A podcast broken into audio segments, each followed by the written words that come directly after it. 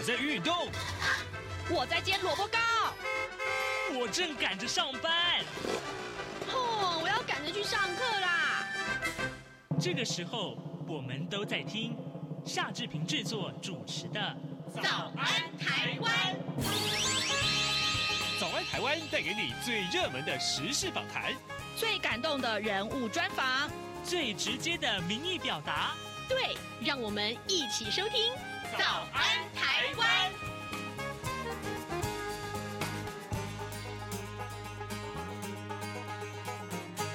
早安，台湾！我是夏志平。今天是二零二三年的十二月二十七号，星期三。今天志平在访谈单元里面跟您介绍满满是台湾元素的动画长片《妖怪森林》。马上请您收听今天的访谈单元。早安现场。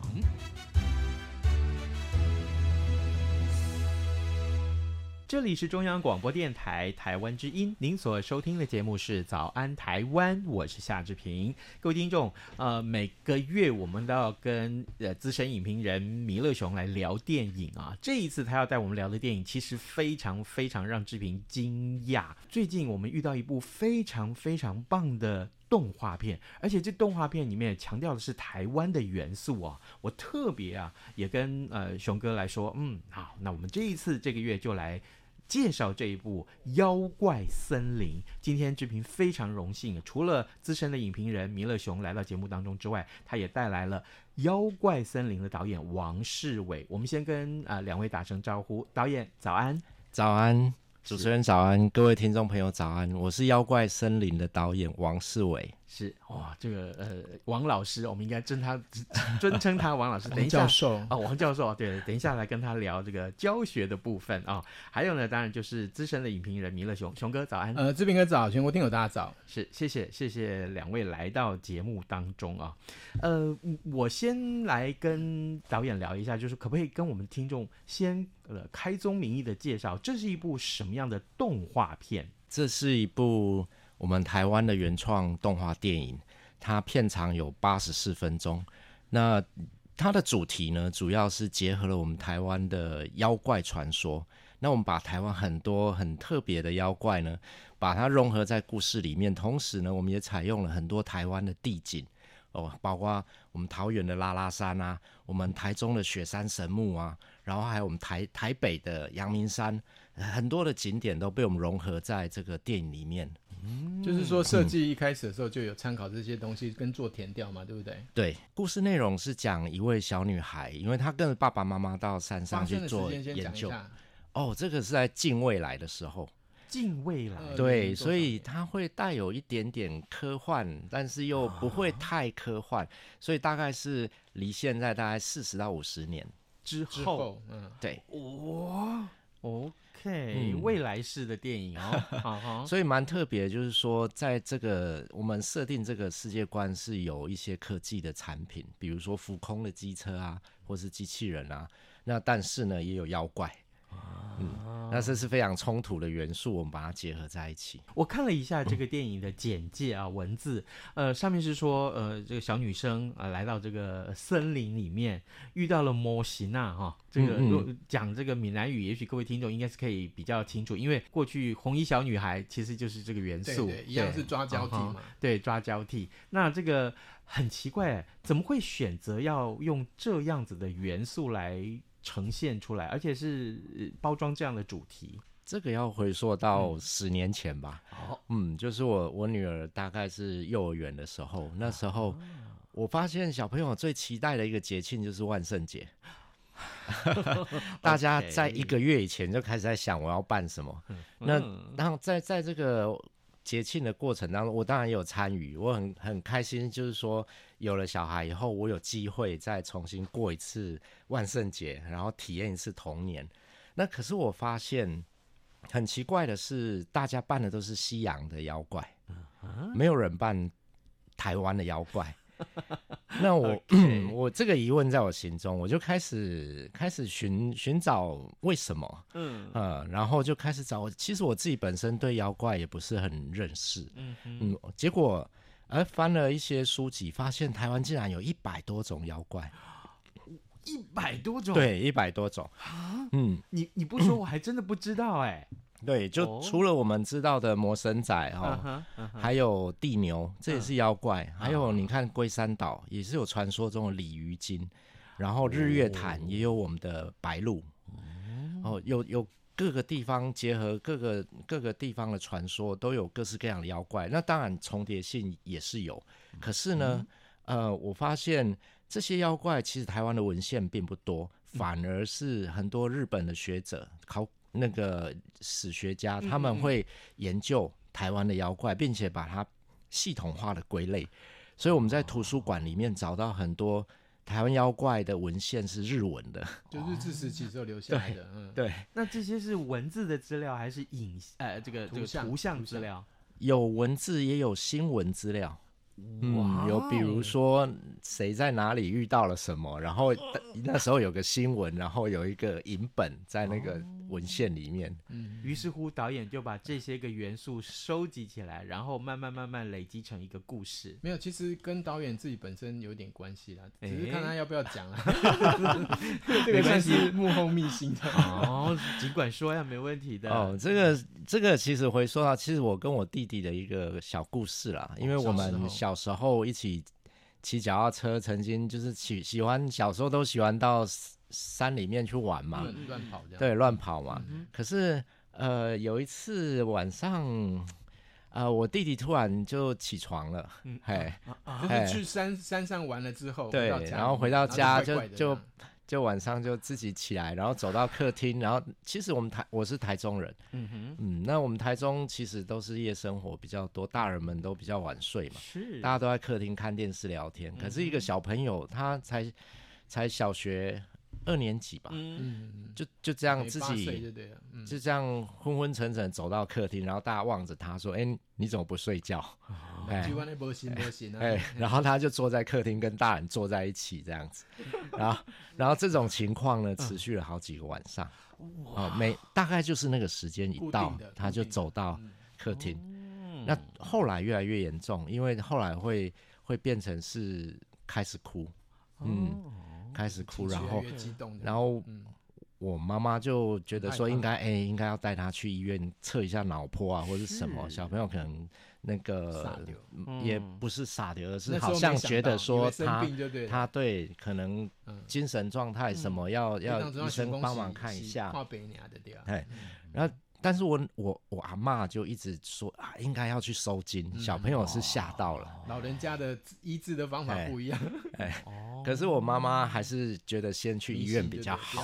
对，可是医生怎么怎么测那个脑波，就觉得没有问题、啊，没有用。嗯，但是那个情况还是没有改善。那后来真的有去？那后来是直到有一天晚上，嗯、我弟弟在那个时间到的时候，跳起来在床上跳舞。哇，就是很像 Key 档那样，然后大人们冲进我们的房间，跟跟我弟弟，跟我就就对话，就叫我弟弟说赶快睡觉，不要不要不要玩了，嗯，哦，结果我弟弟回了一句，用大人的口吻回了一句话，回了什么话呢？说我不要你们管我，哇，哇哦，用台语，哦。卖菜啊，嘿，哇，很挑衅的一句话。然后这个一个小学二年级的学生用一个很大人的口吻，后来用什么方法解决？对对，嗯，后来就真的带去收金。哦，有效吗？收金就这个庙公，我们附近的庙嘛，庙公就就跟我妈妈说，哎，他最近有去哪里呢？嗯，哦，那要不要带他去那个地方？有有一个当地的那个庙。你去那边问问看哦，嗯，那算是有一个方向，对，已经是没有办法的办法，所以真的就带他去。哦，对，然后那边的对那个庙公就说看一看，说嗯，有个老先生觉得你你们家小弟弟很可爱啦，哦，呃，希望认他，希望认他做干儿子，嗯嗯嗯嗯，对，哦，好，哦，结果就经过了一个嗯。这么一个曲折的过程，认认认认做认养做干儿子的过程呢，之后弟弟就平安无事了。哦，所以有时候就是说，我觉得呃，台湾有很多这样子的一些民间故事，有时候让你不得不相信啊，就是大自然，如果你用一个一个能量的观观点去看的话，其实这些故事在全世界各地都有嘛。对对对，所以这个变成是。导演想要在这个影片里面埋的一个很深的梗，对，就是对他来说，除了他女儿的部分的话，嗯，还有就是跟那个弟弟的关系，所以这个故事其实跟导演非常非常的有关系。哦，嗯、那怎么会要想到把你儿时的这样一个故事，把它放在呃这个动画电影《妖怪森林》里面，而且更重要的是，呃。我我讲，我看了这个影片的介绍，你女儿几乎就是剧中这个女主角的化身啊，是配音，配音，哎，哦，是，怎么会想要把这个元素又结合在一起？从小时候因为这些体验，就会有一些想法是，我我觉得对我影响是说，我们对于未知都是感到。恐惧，而且可能有时候会把它解释成灵异现象。嗯，那其实我觉得真正的恐惧是来自于自己的心中。嗯嗯，是。那我也觉得说，我们敬鬼神而远之，我们要尊敬这个大地哦，每每一个我们所。所面对的未知，嗯、我们不能就是用片面的方式去解释它，是对，不能只用人类那个很无知的角度去看这样子。对，嗯、所以这个对我影响蛮大的。所以其实电影里面它有一些就是跟大自然的关系，这个是导演一直要在里面强调的部分。对我，我觉得很棒的一点就是，我看到这个影片的介绍的时候，呃，我们如果单纯的从电影里面只看到。呃，模型啊，或是这些乡野传奇，那个过去啊，我们在其他的电影里面都看到过了。可是，可是导演，你把台湾的这些地景放进来啊，然后呢，我相信这里面也传达了一些环境保护啊，或者说是对于这个整个呃环境关心的这个元素进来。嗯嗯，这个这个结合。就已经超越了过去我们看到这些恐怖片的这个 这个层，这个那个 level 那个层级。应该说，台湾的动画片的题材也很少触及到这方面，哦、台湾史跟台湾的关系。嗯、然后，其实导演有请他的研究生，有拍了一部这个幕后的花絮。嗯，那这部片可能呃之后导演也会试出。是我看过以后非常的感动，因为你可以发现，就是导演他们真的花很多心思在做那些填调的部分。嗯，对对对，然后。导演可不可以讲一下，就是说你跟你女儿因为十年的关系嘛，所以经过这样子的时间以后，这个故事的从一开始到现在有什么大的不同？而且后来女儿的参与对这个影片造成多大的影响？跟你跟她的关系这样？是对，就是回到万圣节那一件事情哦、喔，然后我就想说，那我应该也来跟我的小孩讲台湾有些什么妖怪，呃，让他们认识这这片土地嘛。嗯嗯，那所以。经过了填调，然后我们收集了这些资料之后，我就想拍一部动画给给他看。那、啊、其实也是，我也觉得是给这些小朋友看。对，那那时候剧本的设定是四岁的小女孩的冒险故事。哇，嗯，剧本里面的女主角是四岁，因为我我想我她我拍完的时候她刚好四岁，因为我要花两年拍嘛。然后她刚好四岁，她就可以看这部电影。嗯，结果呢，拍着拍着，我发现我必须把主角调到六岁，嗯，我才拍得完。然后又拍着拍着，我发现要调到八岁，最后就把剧中的主角调成十岁。哦，嗯，就是跟他女儿的实际年龄。那我现在我女儿十二岁了，是，嗯，今年。啊，那那其实这个过程当中比较难的是，嗯，呃，你一边在修改剧本，嗯，那那因为你你的角色年纪调大了，他对白就要跟着调整，嗯，那剧情互动各方面所有周边的角色都要跟着调，是，所以光是修改剧本这一块就改了快五年，嗯，这也是为什么这么漫长。这么漫长的一个拍摄过程，那但是我觉得那是值得的，因为这五年来，在在这个前面的这五年，在修修改剧本这五年，我其实是花很多心思在跟他们相处，嗯嗯嗯，包括到山上去，我们去露营，我们去山里面探索，然后我们跟着呃部落的族人走猎径，哦，去哇哦，去部落里面体验。呃生活住石板屋、住竹屋，那这这种生活体验，我觉得就点点滴滴啊，我觉得都、嗯、都累积到我的这个。剧本里面，对，就是对你来说跟对你女儿来说，其实都是一个新的体验。嗯，然后你们两个之间的关系也获得改善嘛，对不对？就是互相更加了解。然后女儿为什么会想要参与参与这个这个影片的配音？导演可不可以讲一下？对，原本他的设定是观众，不是工作人员。那我也是一个缘分，就是他没想到，呃，原本是要拍给他看的电影，变成是他。用配音的方式讲这个故事给我听啊，啊，那那我也觉得这个很奇妙哦。那、欸、那在我们在在 casting 就是在选择这个演员的时候，嗯、那陈雪珍老师也是、嗯、也是他也是一个认识很久的一个朋友，很很有经验的演员。那他也跟我说：“哎、欸，你不是有个？”十二岁年纪差不多的女儿吗？是哦，那你为什么不找她来配音呢？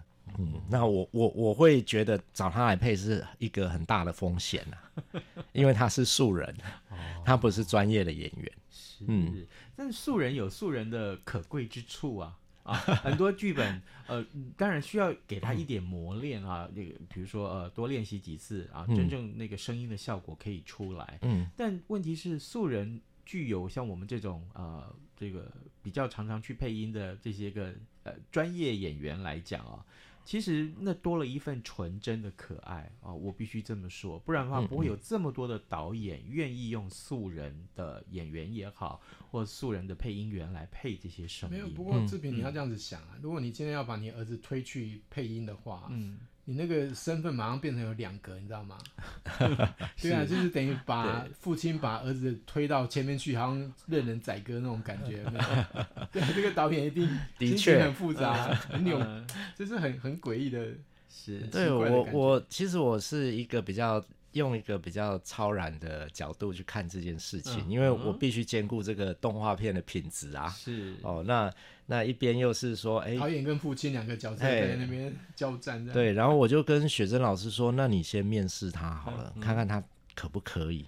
是对，那面试完，雪珍老师说他可以接受魔鬼训练两个月，啊、必须要接受魔鬼训练两个月，哦、就是每周三次的发音训练。啊，嗯，然后再接受那个声音表演的训练，是。对，哦，那这个，那我女儿真的熬过来了，啊哈，嗯，而且非常乐意接受这样的训练，对，很累，很辛苦，啊、对，那她真的熬过来，而且进录音室，我们一般找专业演员，可能是一个角色大概一天到两天就可以配完，嗯哼，对，那她要配六天，素人的话，而且尤其是小朋友，嗯。嗯哇，没关系，这个我也有过类似的经验，只要效果好，嗯、或者是那个声音那个音色是符合导演的需求，嗯，啊，那我觉得这个都是值得。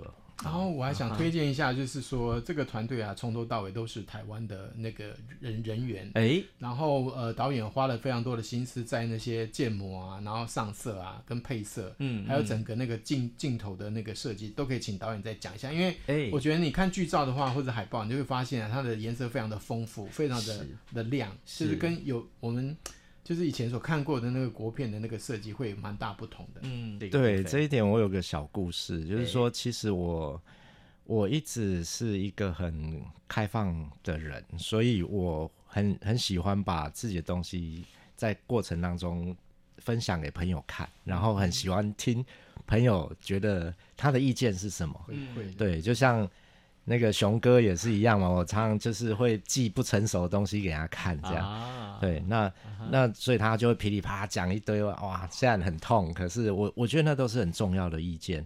那所以说，我记得有一次我们就是把分镜脚本做好了，嗯，嗯，然后配音有一个基本的配音，嗯，我们找专业配音员，然后做成一个动态的脚本，嗯、就是一个八十分钟的动态脚本，嗯，那这个大概就是可以看到整个电影的样貌。只不过它就是手绘的分镜的那种动态脚本，那我就很开心，我就拿着给所有动画圈的朋友看。嗯嗯，然后呢？然后其实你自己看跟现场跟大家一起看那个感觉是不一样的，那个氛围是不一样。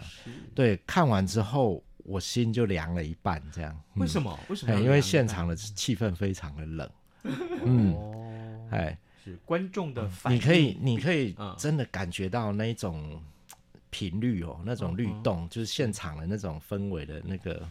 那个，嗯、对。不过，不过，我觉得就是说，现在呃，其实，在那个呃这一次的那个台中动画影展啊，已经有做这个开幕片嘛。嗯。那导演可以讲一下，就是说小朋友看了以后，呃，真正的那个成品的部分，其实反应是相当不错的。对。那因为为什么我要讲这个故事？就是说那时候是初期第一个版本。嗯。那我觉得那是值得，就是。赶快给朋友们看，给尤其是这些专业的观众。嗯，看完之后呢，我记得那个看完之后，大家都走过来，都私底下走过来跟我说：“哎、欸，Vic，你有没有需要什么帮忙？我们来帮你。”哎，大家都这样跟我讲。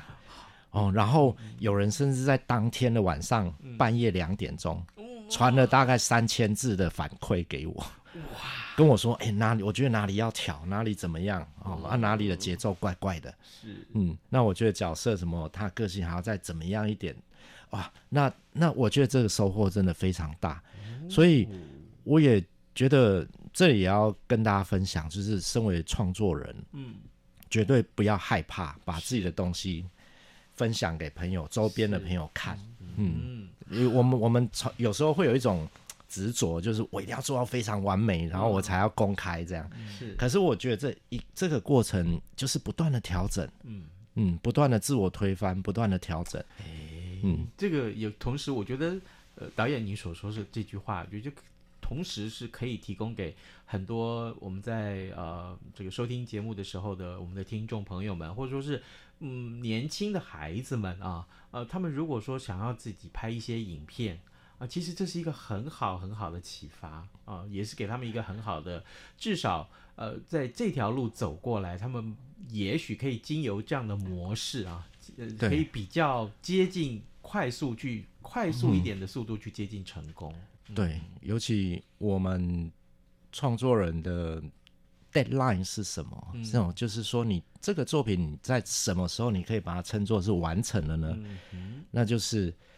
展览你挂到墙壁上的那一天嘛，那放到戏院里面的那一天，那那就是你作品完成的时候。你如果不把它放到戏院里面，那你的作品永远你就是一直在修改啊，一直在改。了解，好，呃，各位听众，今天早上之平为您邀请到两位贵宾来到早安台湾节目当中，一位呢就是电影啊《妖怪森林》的导演王世伟，那么这是一部动画片啊，那么另外一位就是资深的影评人明乐熊，我们请熊哥一块儿在节目中来看一看，我们可以怎么来介绍《妖怪森林》，所以导演很重要的一个讯息，我相信听众朋友们听到你的故事之后，他们很想知道这个片子大概什么时候可以上映啊？然后他们可以用什么样的管道去观看这样的影片？这部动画影片我们预计在二零二四年的一月十九日是上映。嗯，那在全省的应该是院线都都有机会可以看到。嗯。然后在应该是导演上的第一个节目了，嗯，哦、好荣幸，好荣幸。然后更重要的是，还一个多月 要加演、uh -huh, 呃，很重要的是，我特别也跟各位听众介绍啊，这个片子除了有呃这个导演自己刚刚所说的这些亲情故事之外，很重要的就是他描述一个女生小女生、嗯、啊，她来到森林里面遇到了这个呃模型啊，其实呃。我我们怎样用什么样的语句来叙述、就是、描述？一个小女孩寻找父母的公路电影。哦、嗯，然后过程当中就是充满了奇幻，而且里面的那些妖怪啊，保证你都没看过，嗯、所以我就一直跟导演讲说那些。他们原创设计出来的那些妖怪啊，嗯、其实每个都很高追，然后里面那些猫啊，嗯，然后那个那个也不晓得一只黑黑的不知道是什么，反正就是里面，然后像刚才他讲到的神木啊，嗯、你都会看到里面的具象化，就是他们都会走啊，都会什么的，嗯、所以呃，我觉得是非常非常适合大小朋友看的电影，是，嗯、尤其呃又快要过年了。啊、这个，很欢乐，所以其实爸爸妈妈一起去，好好的去看这部电影。哈哈，对，里面其实有很多我想要对小朋友说的话，我都把它藏在里面。嗯，嗯哇，所以爸爸妈妈跟小孩一起看会很有感觉的。嗯嗯。就是有父亲角度，嗯，也有小孩子的角度，是，对，而且从头到尾不会枯燥啊。这个我们过去可以看，而且我还是要告诉各位听众，你不要以为这是一部那个那个惊悚片了，不，完全不是，非常缤纷啊，嗯，整个森林是非常缤纷的。啊，有有，我们看到那个呃这个海报的时候，我们就已经只是知道说，哎，那这个色彩的元素，想必其实在整个制作的过程里面，导演你。特别特别的用心哦，我们看到就是、嗯、因为你自己在学校里面就是教这个影像教学的哈、嗯，影像的这个制成的，然后呃这样一个元素你放进去在森林里面，我看那个那个光是绿色就有十几种啊，不是不下十几种。对，哦、所以所以我一直在寻找属于台湾的颜色、啊。那这个颜色呢，其实台湾有很丰富的生态。嗯。而且你看，在森林里面有很多的层次景深，在那个不同的不同的时段哈，不同的那个时区里面，而且不同的海拔，所以我想呈现的是一个我们台湾真的是从平地到高山，哇，那个颜色变化跟这个树种是非常不一样的。我希望可以呈现出这种千变万化的感觉。是，当然这个千变万化的感觉就是啊、呃，各位听众，你一。一定要买票进场支持这个电影的最重要的理由啊！我们再说一次，呃，这个部片子叫做《妖怪森林》啊。今天《妖怪森林》的导演王世伟王导演来到节目当中，同时呢，呃，也告诉大家啊，这个一月十九号啊，也是大家在在放寒假的时候，寒假第一周，哎，那就是爸爸妈妈带着小朋友一块来看啊，这非常非常适合。嗯好，呃，我们今天也非常谢谢王导演以及熊哥来上节目。因为时间的关系，我们没有办法多聊，但是我们非常欢迎以后啊、呃，这个呃导演如果有适合的议题再来上节目。Okay? 一定，谢谢，谢谢，谢谢。OK，拜拜，拜拜。对于台湾的政治、社会与历史，以及中国的新闻事件及议题，台湾是怎么想的呢？中央广播电台自明年元月起，每周五晚间九点三十分到十点，全新播出的《台湾怎么想》节目，是由从事出版工作十多年的王家轩所主持，以人为出发点，进行深入访谈或解析，多面向探索人物、书籍、历史与新闻等议题。精彩丰富的节目内容，请锁定央广全新节目。自明年元月起，每周五晚间九点三十分到十点播出的《台湾怎么想》节目。早安，台湾，你正吃着什么样的早餐？吐司加火腿蛋，咬一口，然后收听中央广播电台。早安，暴马仔。这里是中央广播电台台湾之音，您所收听的节目是《早安台湾》，我是夏志平。此刻时间已经是超过了七点二十八分了啊，我们有一点点时间来看一看各平面媒体上面的头版头条讯息。呃，昨天是第二场的这个证件发表会，总统大选的第二场的证件发表会。那么三位的这个呃候选人啊、他们的这个在证件会上面的发言呢，都成为今天各报的头版头条。不过呢，锁定的重点不太一样。中国时报上面所提到是侯友谊的说法，他说台独是两岸跨不过的万重山。那么联合报提到的是呃，民进党的候选人啊赖清德，他老家。并没有申报这个财产啊，他只申报土地。那么呃，到底这是呃为什么会这么做呢？这是今天联合报的一个质疑。另外啊，自由时报只是提到了赖清德他说的，在这个政见发表会上面所提到，他说呃国民党死报一中啊，牛鬼蛇神啊，为台湾带来三大祸害啊。这是啊三个平面媒体上面各自锁定的不同的。呃第二次政见发表会上面的一些呃重点。好，那么今天节目也接近尾声了，接下来下个礼拜开始，也许我们就进入到这个选前的最后这两个礼拜了。于是乎，我们的节目会略做调整，可能我们会多锁定一些啊、在跟选举有关的这个话题。那么今天也就谢谢各位听众的收听，我们还是欢迎大家上到中央广播电台的网站来为早安台湾按个赞，或者是收听我们的节目，收听我们的新闻内容。谢谢各位哦。咱们就呃这个呃明天再会喽，拜拜。是一天的假惺惺，自然微笑的说声谢谢对不起，是里面 OS。我